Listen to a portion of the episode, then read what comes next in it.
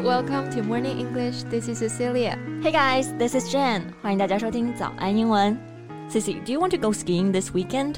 Yeah, but where? 咱这儿又没有雪场。 Well, we can go the indoor ones. 啊，感觉是不是因为前段时间冬奥氛围的原因啊？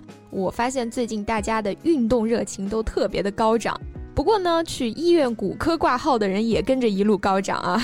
是的，After all, skiing is still a pretty dangerous sport. That's right. In today's program, we're talking about another sport which is also kind of dangerous. 也是想给大家提个醒啊，运动虽好，千万注意安全。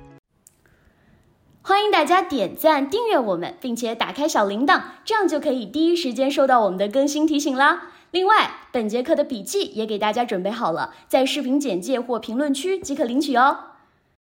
So the sport we're talking about today is trampoline. 嗯，trampoline。 诶，大家读的时候呢，注意把重音放在第一个音节，trampoline，它就是指蹦床，属于体操运动的一种。 So when did you first know about trampoline? Well, you know me. I'm not really into sports, so I didn't even know there is one called trampoline until I saw it in the TV show Modern Family. 啊、对，我记得《摩登家庭》里面那对活宝父子就特别喜欢玩蹦床。 Right. From which we can see, trampoline is pretty common and popular in the States. It even becomes a backyard staple for many families. 对，感觉都成为后院必备了。那这里用到了 staple 这个单词，它的名词形式。A staple is something that forms an important part of something else，就是主要部分或者说重要内容的意思。嗯，它还有一个更具体的意思，就是我们常说的主食。像大米饭是我们中国人的主食，就可以说 rice is a staple in the diet of Chinese。嗯，那说回这个蹦床啊。，I think it's getting increasing popular in China too。嗯，感觉它在中国流行起来，也就是这几年的事儿吧。By jumping, kids can release excess energy, and adults temporarily forget their pressure. But do the benefits of trampolines really outweigh the risks? Well, not necessarily。我们知道蹦床有各种各样的玩法的同时，也就意味着它有各种各样的致残方式。 Yeah, injuries happen for the same reasons trampolines are fun. In worst case scenarios, kids can end up paralyzed, brain damaged, or even killed from trampoline injuries. And the younger and smaller a child is, the more likely they are to get hurt. 那也有很多这种由于蹦床受伤导致瘫痪、脑损伤，甚至是死亡的例子。那刚刚说到的 paralyzed 就是表示瘫痪的、丧失活动能力的。 Yeah, such cases are not rare. But of course, like I said, it's the worst case scenarios. 就是说，这都是在最坏的情况下 Yeah, like the worst possible thing that could happen. ，right？因为这个 scenario 它就表示设想或者说可能的情况。你像我们说的 dream scenario 就是最理想的情况，nightmare scenario 噩梦一样的情况，其实也就相当于 worst case scenario。嗯，就算不说这种极端的情况，蹦床还特别容易发生一些小事故， 类似于扭伤脚踝这种。 Yeah, ankle sprains are definitely among the most common trampoline mishaps. Some of the more serious injuries include tears and fractures. 哎，像我们说的骨折，就用单词 fracture 来表示。比方说腿骨折了，就可以说 a fracture of the leg。哎，所以说蹦床和滑雪一样啊，都是医院骨科的一个重要客源。 当然，也不是说玩蹦床就一定会有不好的事情发生。你看，我们去年过年不就去玩了吗？结果也没有什么事，对不对？是的，其实呢，就是大家通过一定的预防措施去规避一下这些风险就好了。比方说呢，去玩之前可以在网上搜一搜这种教程看看啊。Yeah, there are many videos that help explain the physics of bouncing on a trampoline. Some also demonstrate that what happens when your center of gravity is misplaced. 嗯，所以这种视频呢就有两种好处。一个呢，你看了之后直接就不敢去了，这下就直接规避风险了嘛，对吧？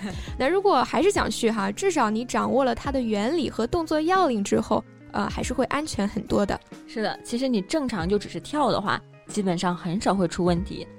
A lot of accidents happen when the jumper tries incorrectly performing tricks like somersaults and flips. 嗯，很多人看到运动员在赛场上闪转腾挪，特别酷，自己也跃跃欲试啊，想着翻个跟头啊，做个什么高难度动作啊。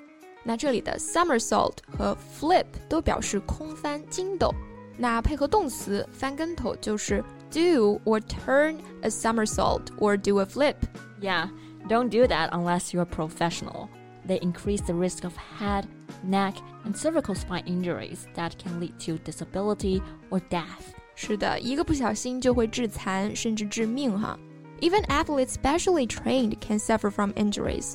就拿曾经在北京奥运会夺冠的蹦床公主何雯娜来说，她自己都直言她对蹦床恐惧了七年。Yeah, her body is covered with marks of injuries, and she accidentally fell out of the trampoline more than once during official competitions. Even professional as athletes they still get injured. So we should really maintain a realistic outlook on our skills and abilities too. 咱啊，对自己的能力和技术一定要有一个现实一点的观点啊。那 realistic 做形容词呢，就表示实际的、实事求是的，来修饰 outlook 这个名词。嗯，outlook 表示观点、见解，像你的世界观、人生观都可以用这个词来概括。 后面用 on 这个介词来连接名词，表示对于什么什么的观点。Mm -hmm. You know, most adult injuries are due to overconfidence, which leads to trying dangerous stunts that many people simply aren't skilled enough to pull off successfully. 嗯，成年人受伤一般都是想要炫技，那这个 stunt 就可以表示这种特技动作，也可以引申为一种愚蠢或者是比较危险的行为，a stupid or dangerous act。那配合动词 pull。 pull a stunt 就是我们常说的逞能，那这两个意思放在这里都说得通。嗯，技巧不够的时候去炫技，可不就是逞能吗？那成功做到的可能性不大，成功进医院的可能性比较大哈。那 pull off 这个动词短语呢，在这里就表示做成，通常是做成某件困难的事。总而言之呢，蹦床有风险，玩之需谨慎啊。Yeah, even if you choose to use a trampoline, be sure to follow specific safety guidelines. Trampoline jumping can be relatively safe if you stick to certain rules. Yeah, keep reading for tips that can keep you safe. 大家都惜命点啊。Thank you so much for listening. This is Cecilia. This is Jen. See you next time. Bye.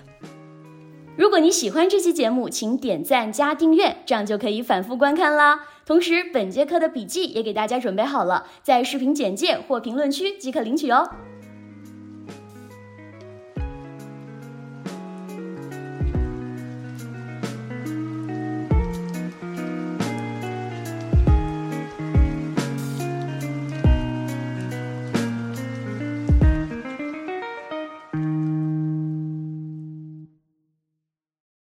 This podcast is from Morning English. 学口语就来早安英文。